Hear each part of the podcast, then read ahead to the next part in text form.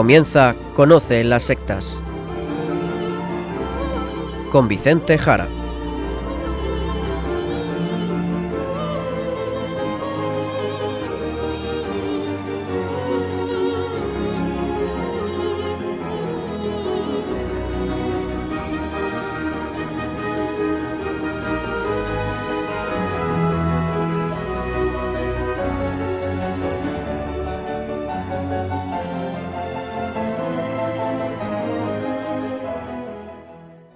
Buenas tardes, queridos amigos de Radio María. Empieza en estos momentos Conoce las sectas, el programa de sectarismo de Radio María España, dirigido y realizado por la RIES, la Red Iberoamericana de Estudio de las Sectas. Quien les habla y como encargado por la propia RIES para su dirección, Vicente Jara. Y también con todos ustedes, aquí junto a mí, Izaskun Tapia Maiza. Izaskun, ¿cómo estamos? Muy buenas tardes a todos. Pues estoy muy bien, gracias a Dios. Pues vámonos a ver el sumario del programa de hoy.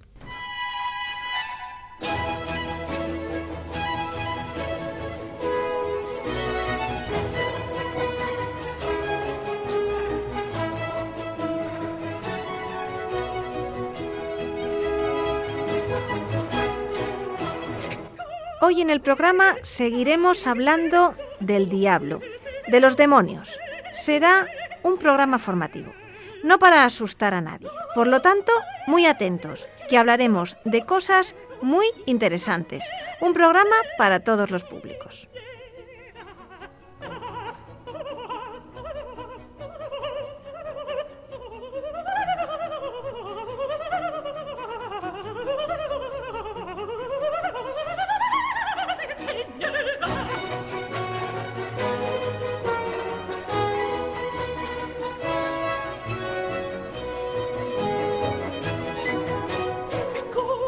Pues tal y como acabamos de decirles, queridos oyentes, en el programa de hoy seguiremos hablando del tema que iniciamos el pasado día, que no es otro que si Satanás y los demonios existen o no. Eso es, lo cual nos permitirá desembocar en el tema de las sectas satánicas, que es la temática propia de este espacio dentro de la programación de Radio María. Hoy, el programa de Conoce las sectas será como la otra parte de la moneda del pasado programa, que ya de aquí se lo recomendamos. Si el otro día hablábamos del diablo, de Satanás y del resto de demonios, y vimos diferentes autores que negaban, que negaban su existencia, hoy veremos justamente lo contrario. El pasado día, programa que pueden pedir aquí a la radio llamando al 902 500 518, Decimos que en este programa en especial vimos diferentes posturas que daban argumentos para afirmar que el diablo o los demonios eran resquicios del pasado, cosas propias de gente inculta, supersticiones de religiosidades antiguas y que hoy, con el nivel científico que tenemos, no podemos ya creer en los demonios, sino que debemos más bien decir que es un símbolo del mal en general, de enfermedades, del pecado. Y que incluso los relatos de la Biblia, en especial los exorcismos de Jesucristo en los Evangelios, son cuentecitos, relatos fabulosos para simbolizar el poder de Dios sobre el mal, sobre la enfermedad y sobre el pecado, pero que de demonios nada. Son simples mitos, símbolos, pero sin valor existente real como personas, como entidades reales y personales. Justo, pues de eso hablamos el pasado programa y hoy, como decimos, vamos a comentar la otra parte, la otra cara de la moneda. Argumentos a favor de la existencia de Satanás y los demonios. Pues vamos, si te parece, Izaskun, a pasar por todos y cada uno de los argumentos del pasado día para mostrar que no son tan convincentes como parecen. No son tan convincentes para mostrar que el diablo no existe. Como dije, yo creo, yo creo que Satanás existe, que es un ser real y personal, no es un símbolo, no es un símbolo, y las razones que el pasado día vimos para afirmar que el diablo y los demonios no existían, hoy veremos que no son tan buenas razones como puedan parecer. Eso es lo que vamos a ver durante el programa de hoy. Pues empezamos por donde quieras, Vicente. Vamos a ir dando argumentos en contra para afirmar la debilidad precisamente de los argumentos de aquellos que niegan que el diablo exista. Eso es, pues empezaremos con la afirmación de que la creencia en los demonios, pues mira, es algo propio de pueblos antiguos que veían a dioses y demonios en los acontecimientos naturales, algo así como supersticiones y aspectos animistas de pueblos de escasa formación científica e incluso escasa formación religiosa, religiones primitivas. Lo curioso, lo curioso es que esto, si bien se puede decir, claro que sí, de religiones muy antiguas, religiones animistas que tienen múltiples dioses buenos y malos, por ejemplo en el agua, en el sol, la luna, el aire, la nieve, el granizo, diversas enfermedades, la guerra, pues la verdad es que no es algo propio del pueblo de Israel. Un pueblo, un pueblo, el pueblo de Israel, muy extraño, muy diferente frente al resto de pueblos.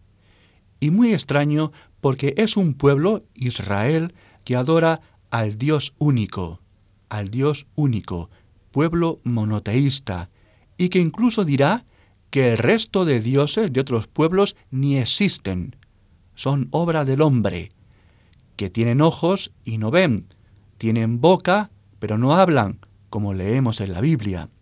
Por lo tanto, atención, el pueblo de Israel y el pueblo que encontró y en el que vivió Jesús de Nazaret, israelita, es un pueblo muy compacto en sus creencias en este aspecto, muy consciente de la unicidad de Dios. Yahvé es su Dios, no hay otro Dios. Yahvé es el único Dios. Por lo tanto, por lo tanto, no cayó Israel en creencias de dioses, diosecillos, ya como entidades menores, subdioses o divinidades inferiores. No es así. Bien, pues parece que, como dices, el pueblo de Israel no tiende, como otros pueblos de esa época y de su propio entorno, a creer en politeísmos y en diversas divinidades o entidades trascendentes. Seguimos, Vicente.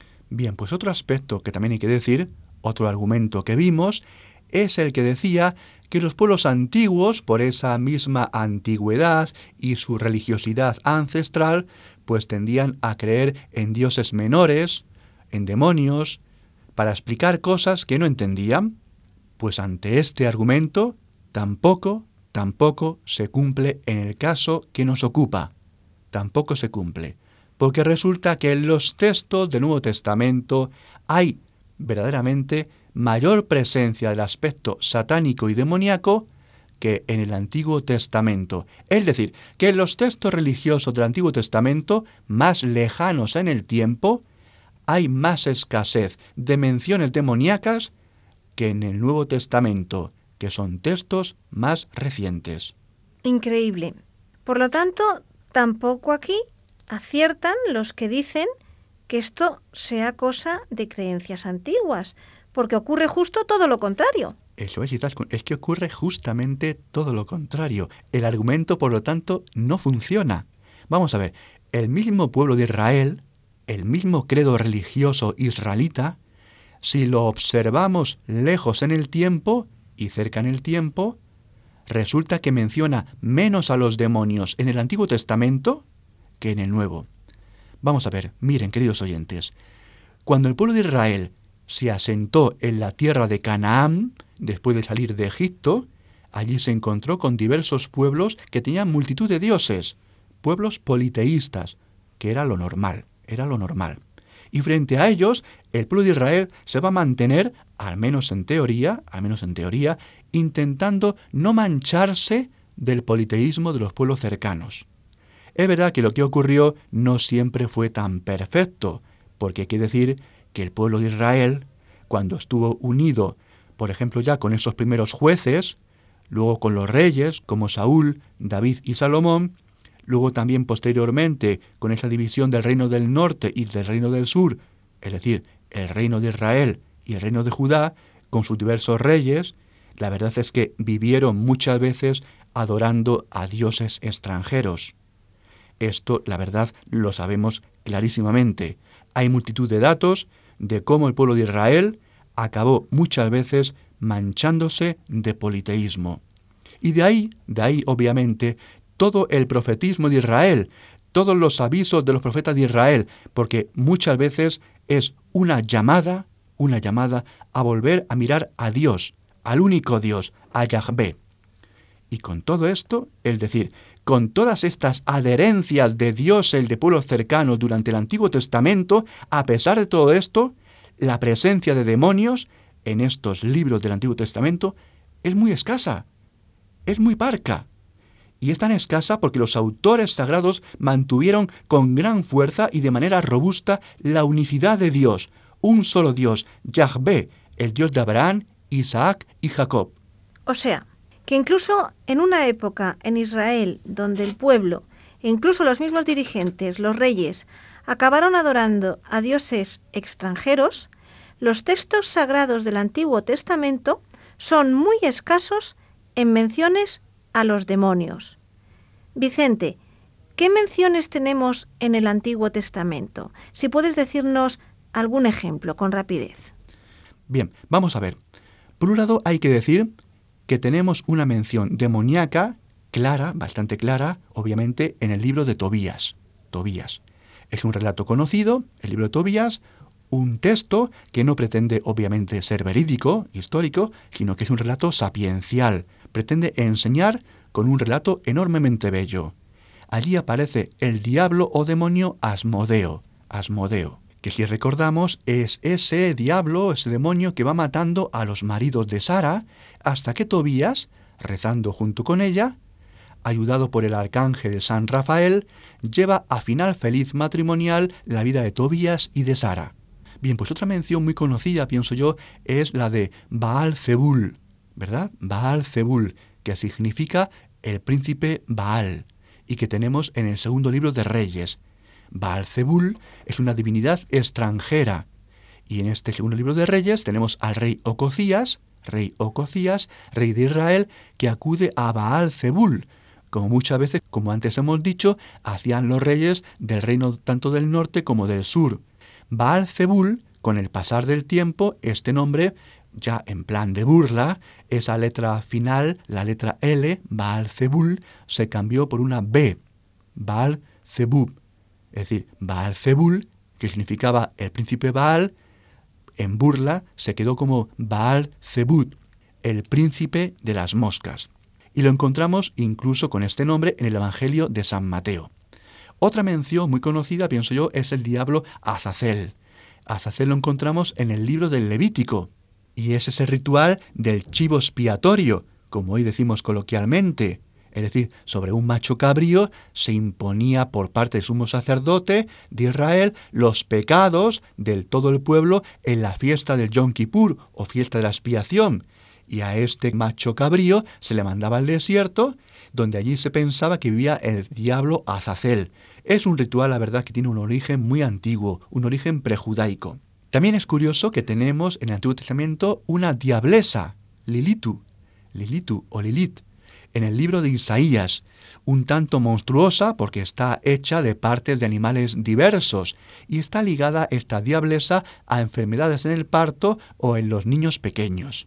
También hemos de citar con rapidez el libro de Job, donde allí en su inicio tenemos a ese personaje que le propone a Dios una prueba de virtud a Job. A ver si sigue Job alabando a Dios cuando las cosas dejan de sonreírle. En todo caso, en este relato, también sapiencial, este personaje, el denominado Satán, la verdad es que no es un personaje opuesto a Dios. Bien, también hay que citar una mención muy ligera en Zacarías y en el libro primero de las Crónicas.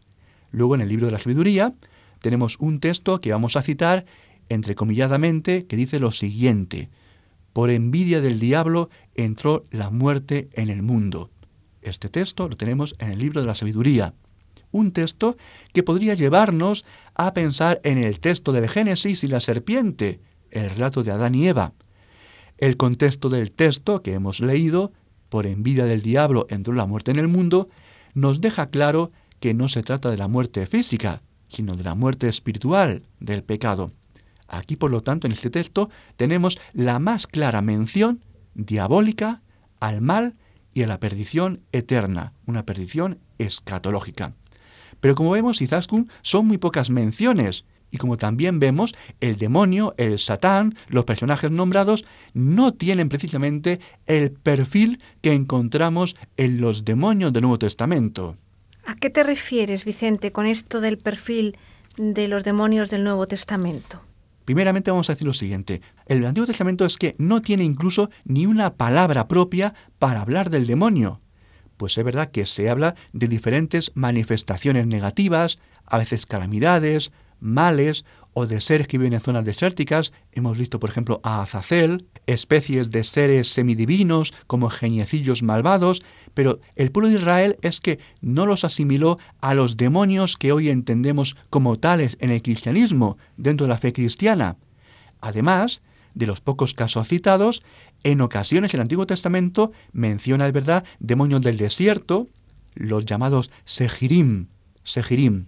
Vamos a ver, los pueblos del entorno de Israel, también incluso Israel, lo hemos dicho, los ofrecía a estos geniecillos o demonios del desierto sacrificios, algo que el libro de las crónicas va a prohibir y que más tarde lo va a llamar ídolos, ídolos o bien daimonia, que son palabras griegas, palabras ídolos y daimonia, demonios, que aparecen en la Biblia de los 70, Biblia escrita en griego. Pero son muy pocas las alusiones a estos seres que viven en estas zonas. También a veces se hace expresión antropomorfa de las plagas, la peste, la fiebre, que ya los pueblos cananeos del entorno pues consideraba demonios. O incluso ese diablo meridiano, que en su origen realmente se refería a una epidemia y que tenemos en el Salmo 91. También tenemos un par de menciones a unos denominados Shedim, Shedim, por ejemplo en el Deuteronomio o en el Salmo 106. La verdad es que no tenemos claro qué significa esto de Shedim, si bien son dioses de Mesopotamia, a los cuales en ocasiones el pueblo de Israel les ofrecía sacrificios. Se dice de ellos en la Biblia que no son dioses obviamente y se piensa que eran como dioses protectores de lugares, de templos, de familias o de clanes. En estos dos casos, la versión griega del Antiguo Testamento, la Biblia de los 70 que decimos, no los traduce por ídolos, que sería lo normal, sino que usa aquí la palabra griega daimonion. Bien, el Antiguo Testamento, también hay que decir, en muchas ocasiones, al tratar de aspectos malignos, por ejemplo, la plaga exterminadora de Egipto, o el malestar del rey Saúl, ese malestar que tenía el rey Saúl, que el rey David, siguiente rey David, conseguía calmar tocando el arpa, tocando la lira. Son espíritus insanos, pero que son vistos como provenientes de Yahvé, del único Dios. Es decir, que la enfermedad o lo que podía causar daño, como la plaga de Egipto, no es algo proveniente de demonios ni de dioses, sino que no hay más Dios que Yahvé. Es la gran confesión del monoteísmo del pueblo de Israel.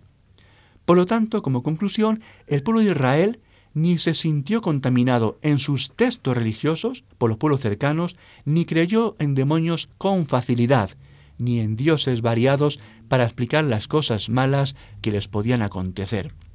Por todo ello, en el Antiguo Testamento, la aparición de los demonios es muy escasa, es esporádica y sin un peso de interés. No tiene apenas interés. Lo importante es el monoteísmo de Dios. A estos demonios así se les identifica con seres muy inferiores, en general ligados a enfermedades, a catástrofes, de influencias religiones del entorno y además, como decimos, sin capacidad moral.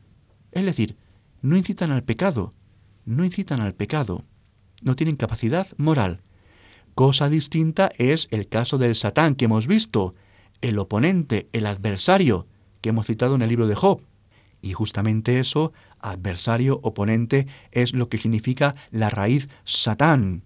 Esa es la palabra que luego en griego será llamada diablo, diabolos. En definitiva, Izaskun, y ya sin entretenernos más, lo que tenemos claro es que el Antiguo Testamento es muy, muy escaso en datos sobre los demonios, y su realidad incluso es muy poco clara, es muy ambivalente, mezclada con diferentes palabras, diferentes entidades, a veces de otros pueblos. Y no es la figura que tenemos con claridad en el Nuevo Testamento ante Jesucristo. No es la misma figura tan rotunda que tenemos y encontramos en el Nuevo Testamento. Por todo ello es muy llamativo que tengamos muchas más menciones en el Nuevo Testamento de los demonios que en el Antiguo Testamento, cuando lo esperado, según aquellos autores que dicen que el diablo no existe y que es un mito, un símbolo de pueblos antiguos y poco desarrollados, sería lo contrario. Pues Vicente, ya tenemos claro que los argumentos que decían que era cosa de religiones antiguas, de que eran influjos de pueblos cercanos, de que era algo de religiosidades ancestrales, no parece ser el caso del pueblo de Israel, pues las apariciones son pocas y a pesar del entorno del pueblo de Israel y en comparación con el Nuevo Testamento, es muy inferior. Pero ahora, ¿qué es lo que ocurre en el Nuevo Testamento? Pues quizás no te lo vas a creer, pero si te parece, vamos a verlo dentro de unos instantes. Vamos a escuchar algo de música, ¿no? Pues perfecto, me parece fenomenal. Canciones relacionadas con el amor. Y vamos a traer música de José Luis Perales, Amor sin límite.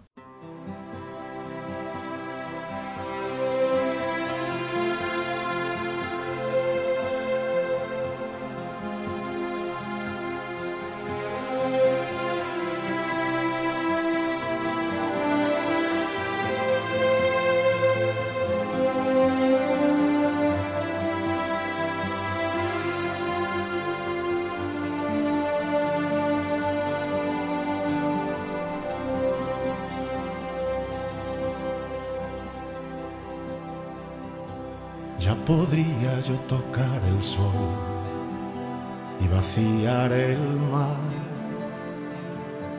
o inventar un lugar al sur para la libertad.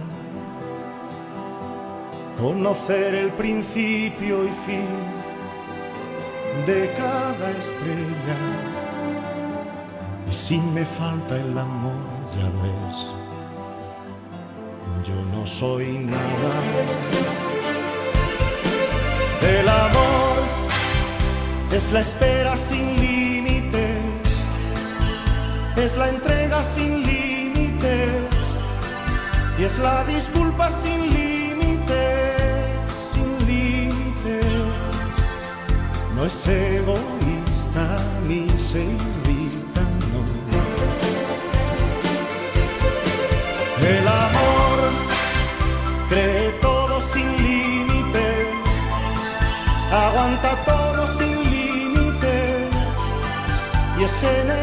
sin límites, sin límites. No tiene envidia ni sabe contar. Estamos en Radio María España, en el programa Conoce las sectas, hablando del diablo. Y ahora vamos a repasar tras analizar con rapidez las menciones a los demonios en el Antiguo Testamento, pues como digo, vamos a repasar qué tenemos en el Nuevo Testamento, Vicente. No vamos a creernos lo que allí encontramos, porque hay que decir que se usan diferentes apelativos para referirse a Satanás y a los demonios en el Nuevo Testamento. Vamos a ver algunos números. Se menciona unas 76 veces, nada menos, la expresión espíritu maligno espíritu maligno, 76 veces. Aparece 63 veces la palabra demonio. Aparece 36 veces la palabra diablo y también 36 veces la palabra Satanás. Algo totalmente inesperado frente a un texto, el Antiguo Testamento, mucho más grande, mucho más libros, mucho más grande y más antiguo. Algo totalmente en contra de los argumentos que decían que el diablo era cosa de pueblos antiguos, de religiosidades antiguas.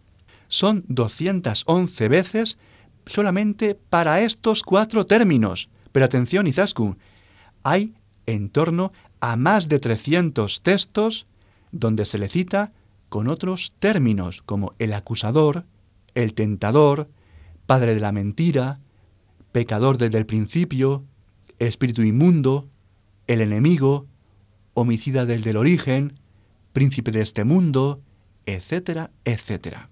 Por lo tanto, queridos oyentes, es claro, y podemos citar a diferentes teólogos como Minkehofer, Seringer, Bortone o Kertelge, para afirmar que la presencia demoníaca en la vida de Jesús de Nazaret y en la vida de la iglesia naciente, que tenemos en Hechos de los Apóstoles, en las cartas del Nuevo Testamento, es patente, no es algo de segundo orden.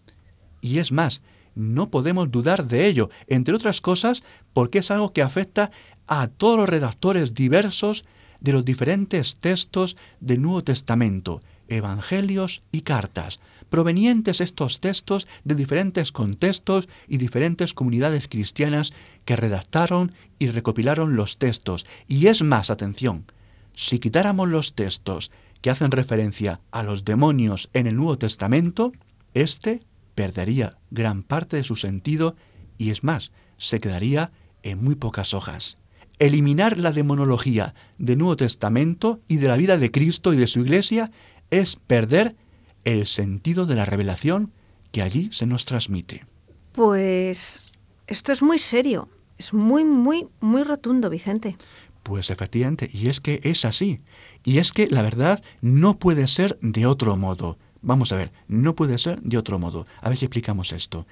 Vamos a ver, el acontecimiento del Mesías, el Mesías esperado, su aparición, y en concreto no en un hombre cualquiera, no en un rey cualquiera que esperaban que habría de venir, sino el mismo Hijo de Dios es el Mesías, Dios hecho hombre, que fue algo inaudito.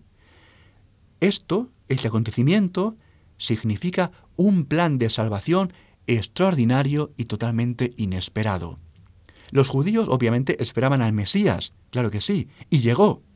Pero es que el Mesías resultó ser la palabra en mayúscula hecha carne, Dios hecho hombre. Y esto obviamente tuvo que afectar a toda la creación, a todos los seres, desde las tormentas, a las que Jesucristo ordena apaciguarse, a las enfermedades, a la vida y a la muerte. Y de ahí esa capacidad de sacar de la muerte a varios muertos. Y obviamente a la capacidad de perdonar los pecados, algo que tanto sorprendió a los judíos. Pero ¿quién es este que perdona los pecados? es algo que solamente podía hacer Dios. Y también, cómo no, afecta a toda la creación, a los seres humanos y también a los ángeles y a los demonios. Los primeros sirviéndole y los segundos que se manifestaron claramente ante Cristo para mostrar su rechazo y su completa oposición. Y esta es la razón de las numerosas veces que nos encontramos menciones demoníacas en el Nuevo Testamento. Y por esta razón, y frente al Antiguo Testamento, queda claro que no tienen sentido los argumentos dados por aquellos que niegan la existencia de Satanás, hablando de un pueblo supersticioso, un pueblo inculto o un pueblo que ha asimilado ideas religiosas del entorno en el que vive. Es verdad que algunos podrían decir, bueno, bueno, bueno, pero es que esos son relatos del Nuevo Testamento, pero bueno, que son relatos míticos, no tiene por qué ser algo muy real lo que allí se cuenta. Vamos a ello. Vamos a ello como siguiente argumento. Y lo vamos a citar recogiendo una frase de uno de esos teólogos clave que el otro día citamos, Herbert Ach, que es uno de esos principales teólogos que dicen que Satanás no existe. Lo dice de la siguiente forma, Herbert Ach. Satanás es la personificación del mal, del pecado. En todos los pasajes del Nuevo Testamento en los que aparece el nombre de Satanás o del diablo, podemos tranquilamente cambiar esos términos por el pecado o por el mal. La misma función queda resuelta en el vocabulario de San Juan con el término mundo. En fin, el Nuevo Testamento utiliza alternativamente y con el mismo significado los términos Satanás, diablo, mundo, pecado, mal. Vamos a ver, vamos a irnos al Evangelio de Mateo, en concreto a Mateo 4, 23, 24, y allí leemos que Jesús recorría toda Galilea, enseñando, predicando, y se dice que su fama se extendió por toda Siria, y le presentaron todos los que estaban mal, aquejados de enfermedades y sufrimientos, endemoniados, lunáticos y paralíticos, y los curó. Cerramos comillas. Vamos a ver, queridos oyentes. Podríamos recoger, no tenemos mucho más tiempo, podríamos recoger más textos evangélicos e indicar que en todos ellos diferencian claramente entre endemoniados y enfermos, e incluso entre enfermos mentales o lunáticos. Por lo tanto, no podemos decir lo que afirma Herbert Haag y acaba de leernos Izaskun. Vamos a ver, vamos a ver, seamos serios. El pueblo israelita de la época de Jesucristo tenía unos conocimientos médicos suficientes y adecuados para distinguir enfermedades físicas, para distinguir enfermedades mentales y distinguir ambas de otras cosas, de otras cosas un poco raras, efectos demoníacos. No podemos pensar, no podemos pensar en que todo era un revoltijo y todo fuera lo mismo. No encaja, no encaja con los relatos del Nuevo Testamento. En muchos textos, como hemos mostrado, se distingue claramente lo que son enfermos de lo que son endemoniados, de lo que son enfermos físicos de lo que son lunáticos. El pueblo de Israel sabía distinguir lo que era enfermedad, lo que era maldad, lo que era desobediencia a Dios, lo que era tentación, lo que era apartamiento de Dios. Y no es serio decir, Herbert, no es serio decir que se use la misma palabra o conjunto de palabras en todos estos lugares para referirse al pecado, al mal o al mundo. Para nada, para nada, claro que no. En muchas ocasiones se habla del mal moral y no se lo identifica con la enfermedad. Por supuesto que no. Ni con el mundo, por supuesto que no. La verdad es que es meter en un saco montón de términos, multitud de términos que tenían totalmente un diferente significado. Esta afirmación, la afirmación que nos leía Izaskun, es falsa y convierte falsamente al pueblo de Israel y a la misma iglesia cristiana naciente, asentada en el ámbito griego y romano, en una religión muy torpe, muy tribal, mira, podríamos decir casi del neolítico, que mezcla el mundo y sus inconvenientes con el mal, con la enfermedad física, con la enfermedad mental y todo lo asimila a poderes malvados. Esto no tiene ningún sentido. Esa afirmación, Herbert Haag y seguidores, no tiene ningún sentido. Es más, en el mundo griego y romano, en el mundo griego y romano y también en el mundo semita, lo que tenemos en esta época son varias escuelas de pensamiento que son incluso ateas que no creen en dioses, escuelas filosóficas que son totalmente ateas, relativistas, escépticos, y que son tan parecidas a las de la ilustración del siglo XVIII y XIX, o al ateísmo del siglo XX y XXI.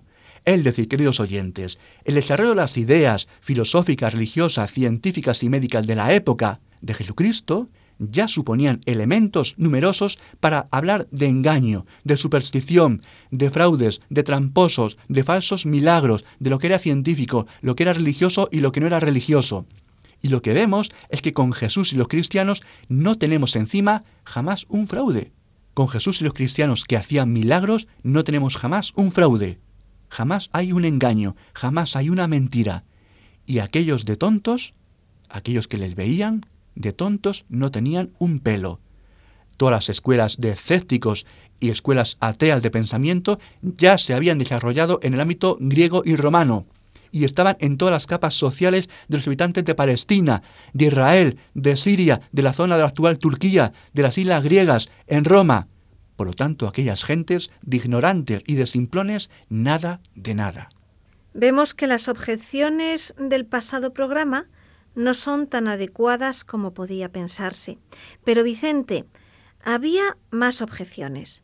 Aquella que decía que Jesús hablaba de ese modo para que le entendieran, pero que él realmente no creía en diablos ni en demonios. ¿Qué podemos decir de esto? Vamos a ver ahora este argumento a ver cuánto de serio, cuánto de fuerte o cuánto de débil es. Se dice también por estos autores que no creen en Satanás, que Jesús, pues sí, hablaba de Satanás y de demonios, pero que Jesús, que era Dios, pues no creía en ellos, sino que hablaba así, pues mira, para que le entendieran.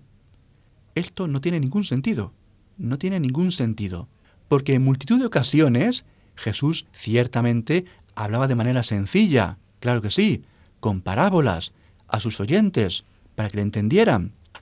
Pero sabemos y tenemos varios fragmentos de ello, donde se dice que luego todo lo explicaba a sus discípulos. Sus discípulos le preguntaban, Maestro, ¿y eso qué significa? Por ejemplo, el caso de la parábola del trigo y la cizaña, donde mira por dónde, en la explicación, en la explicación de la parábola del trigo y la cizaña, Jesús, al explicarlo, menciona al maligno. Mira por dónde. Jamás Jesús, al explicar las cosas, dijo, mirad, esto del diablo pues es que no existe, pero lo digo de esta forma para que la gente se entere un poquito. Jamás, jamás, jamás, sino que encima reitera y se reafirma siempre, como en el ejemplo de la parábola de la cizaña y el trigo, que Satanás existe. En la explicación de aquel sembrador de la cizaña, Jesús en la explicación dice, ese sembrador es el maligno. Es decir, que la explicación particular a los suyos, justamente Jesucristo les dice que Satanás es ese sembrador del mal. Y usa las palabras malvado, diablo, y habla del infierno, del fuego eterno, del llanto y rechinar de dientes. Esa es la explicación a los suyos. Por lo tanto, Jesús nunca lo niega, jamás lo niega. Todo lo contrario, jamás dice que Satanás y los demonios sean algo simbólico. Todo lo contrario, Jesucristo es reiterativo y afirmativo sobre la entidad real de Satanás y del resto de demonios. Jesús explicaba las cosas a los suyos, no se reservó nada, les trató como amigos, les explicó todo y les explicó las cosas para que luego ellos en esos textos evangélicos lo mostraran con claridad. Por lo tanto, atención, los textos evangélicos, los textos del Nuevo Testamento, son sobre todo relatos muy verídicos, muy verídicos y nada mitológicos, nada de fábulas, nada de cuentos. Dejan bien claro cuando algo es una imagen, una metáfora, cuando algo es una parábola y cuando no lo es y cuándo no lo es.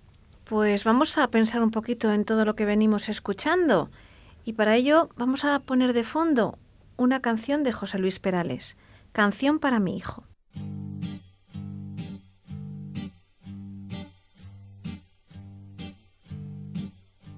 Por haberte lavado las manos y desayunado por haberte vestido tú solo por haber dado un beso a mamá, por haber ido hoy al colegio, por haber compartido tus juegos. Hoy te voy a contar otro cuento que te gustará. Y el pequeño sonríe y abre los ojos y mira en silencio y va poco a poco buscando sus brazos y el padre lo besa y empieza su historia. Y el pequeño pregunta y el padre le cuenta y el niño lo escucha y el padre se inventa y el niño se duerme escuchando ese cuento y el padre comenta, te quiero por haberte tomado el jarabe que sabe tan mal por haber ordenado tus cosas, por haber aprendido a rezar, por haber regalado a María ese coche que tanto querías. Hoy te voy a contar otro cuento que te gustará. Y el pequeño sonríe y abre los ojos y mira en silencio y va poco a poco Estamos en Radio María España, en el programa Conoce las sectas, hablando del diablo. Vicente, acabamos de ver la gran presencia de los demonios en el Nuevo Testamento, algo que no tendría que ser así de seguir los argumentos de los que opinan que es algo de pueblos incultos y atrasados, de religiones antiguas. Y hemos visto que Jesús creía en Satanás, de manera real, y no como una forma de hablar a gente sencilla. Pues seguimos, si te parece. Eso es, eso es. Es más, atención, en multitud de ocasiones sabemos que intentaron poner a prueba a Jesucristo, pillarle en alguna contradicción, preguntándole, por ejemplo, por la ley y su cumplimiento, por el tributo del César, por la adúltera si debía ser apedreada, en fin. Continuamente Jesucristo fue probado, continuamente, y tenemos muchos textos de ello. Y atención, porque a pesar de todos los intentos de mostrar que Jesús era un tarado, un farsante, un mentiroso, nunca lo lograron, no lo consiguieron. Y eso, como decimos, que lo intentaron muchas, muchas veces, y con personas que mandaron muy sagaces a tenderles trampas argumentativas, y lo recogen los textos en varias ocasiones. Es decir, Jesús no era un pirado, no era un loco, no era un tarado de esos que puede haber por ahí, personas con problemas, pobrecitos, problemas psicológicos, que se crean una persona importante o que se crean ser Dios, y a los cuales se les puede pillar fácilmente. Jesús, Jesús, no era alguien así. A Jesús jamás le pudieron encontrar la mínima incoherencia, la mínima estupidez, la mínima insensatez, la mínima razón para decir que era un farsante.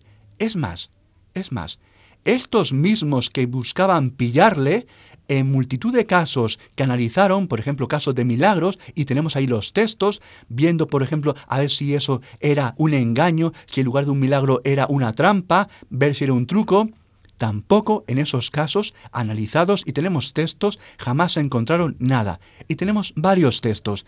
Y vamos, si te parece, Izaskun, para que nos quede más claro a todos, vamos a poner un ejemplo de los muchos que hay, que es el ciego de nacimiento. Muy atentos para ver este ejemplo tan conocido, tan escuchado, desde este punto de vista de quien intenta ver si eso que ha ocurrido es una trampa y todo es una farsa. Izaskun. Él fue, se lavó y volvió ya viendo. Los vecinos y los que solían verle antes, pues era mendigo, decían, ¿no es este el que se sentaba para mendigar? Unos decían, es él. No, decían otros, sino que es uno que se le parece. Pero él decía, soy yo. Lo llevan donde los fariseos al que antes era ciego pero era sábado, el día en que Jesús hizo barro y le abrió los ojos. Los fariseos a su vez le preguntaron cómo había recobrado la vista. Él les dijo, me puso barro en los ojos, me lavé y veo. Algunos fariseos decían, este hombre no viene de Dios, porque no guarda el sábado. Otros decían, pero ¿cómo puede un pecador realizar semejantes señales? Y había disensión entre ellos. No creyeron los judíos que aquel hombre hubiera sido ciego, hasta que llamaron a los padres del que había recobrado la vista y le preguntaron, ¿Es este vuestro hijo, el que decís que nació ciego? ¿Cómo, pues, ve ahora? Sus padres respondieron, Nosotros sabemos que este es nuestro hijo y que nació ciego, pero cómo ve ahora no lo sabemos. Y le llamaron por segunda vez al hombre que había sido ciego y le dijeron, Da gloria a Dios, nosotros sabemos que ese hombre es un pecador. Les respondió, Si es un pecador, no lo sé. Solo sé una cosa, que era ciego y ahora veo.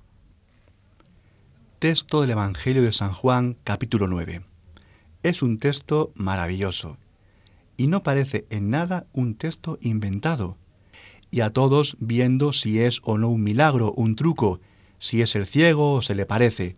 Se ve que han hecho averiguaciones con familiares y al final, cuando es claramente el ciego, que todos sabían que era ciego, ya no pueden negar el milagro.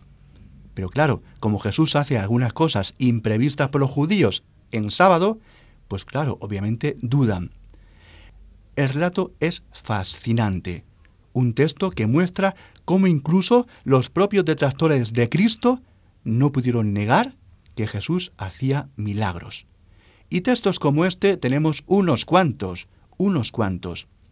Incluso la resurrección de Lázaro será un tema que saldrá entre los sumos sacerdotes del Sanedrín de Jerusalén para acabar con Jesús, pues saben que esas maravillas están atrayendo a mucha gente y que ahora va camino de Jerusalén. Es decir, que en el inicio de lo que serán los días pascuales de Jesucristo, los judíos incluso tampoco pudieron negar el hecho de que Lázaro murió, porque algunos estuvieron allí presentes, y allí lo tenemos en los relatos, por ejemplo Juan 11, 45 a 49, y saben que Jesús de Nazaret lo volvió a la vida. Los judíos, como decimos, no pueden negar que Jesús hiciera milagros. Jamás pudieron ver que fuera un tramposo, que hiciera trucos.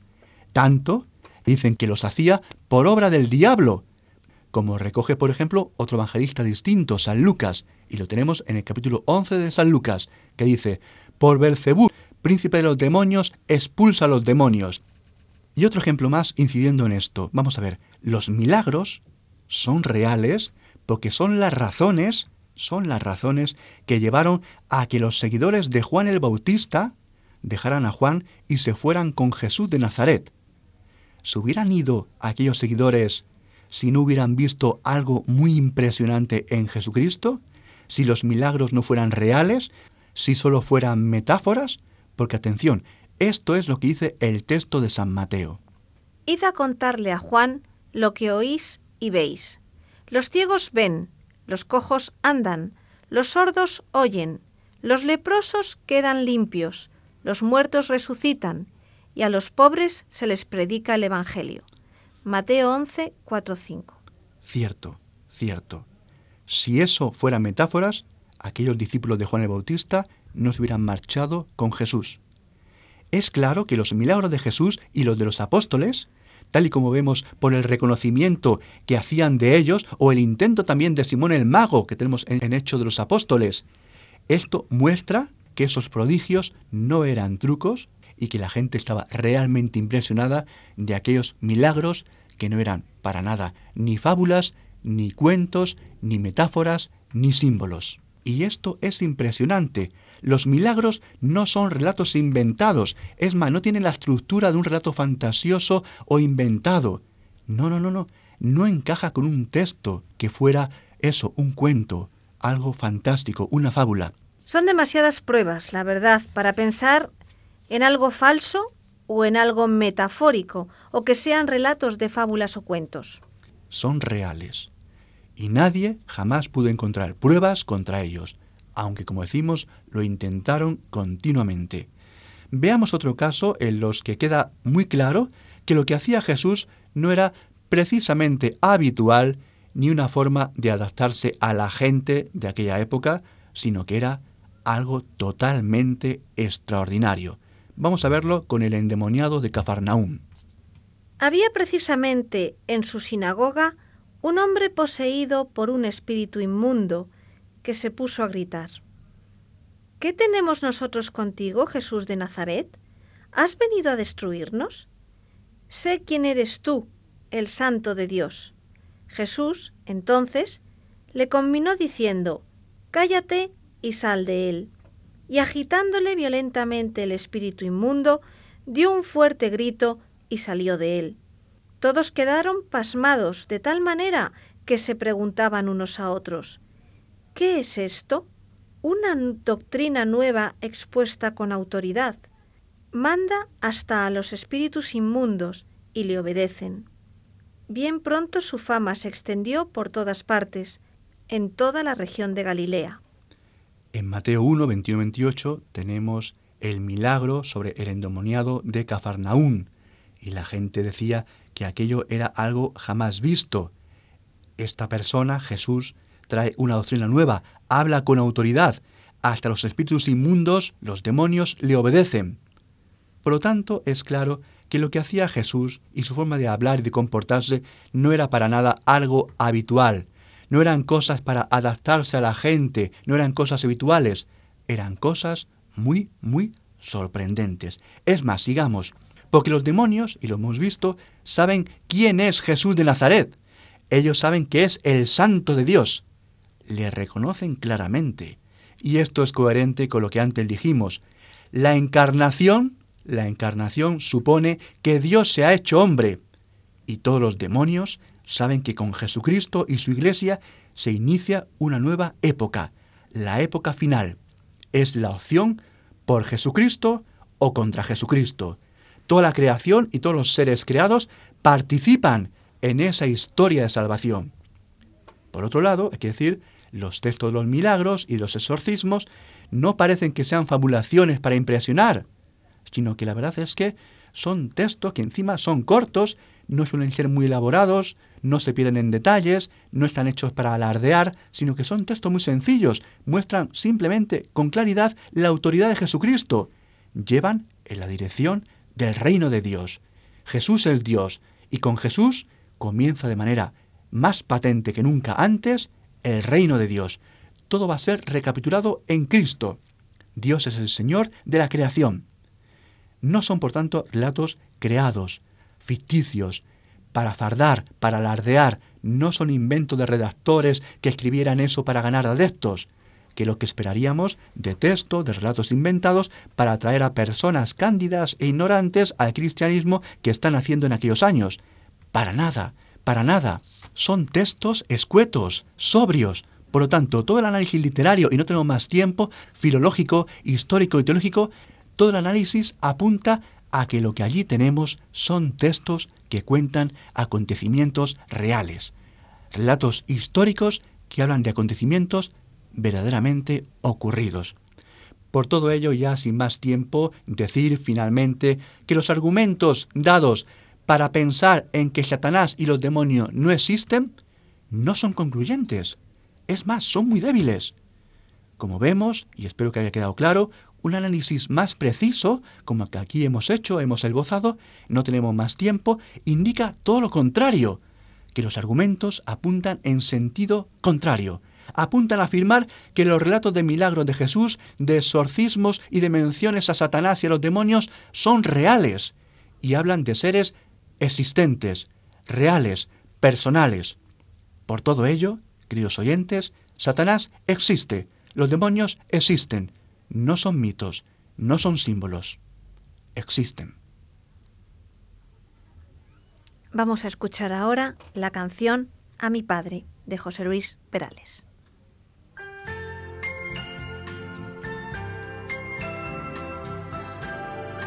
Y ya en el final, como siempre, les recuerdo nuestro correo electrónico y las tres páginas web.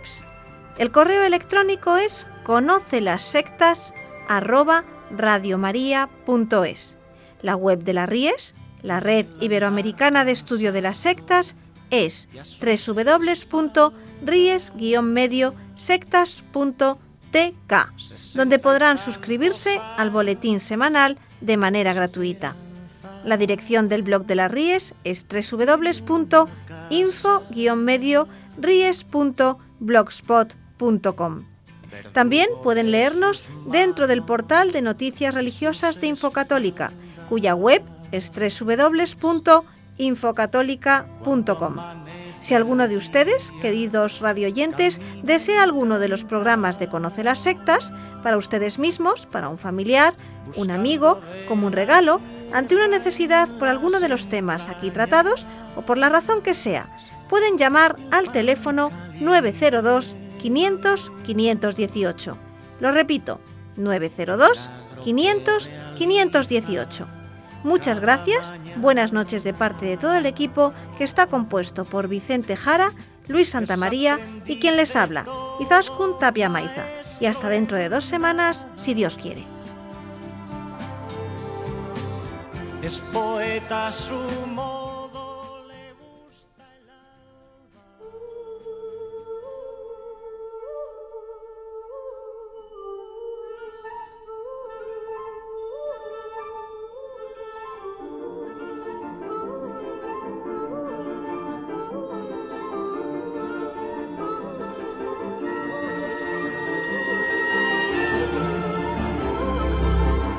Han escuchado Conoce las sectas con Vicente Jara.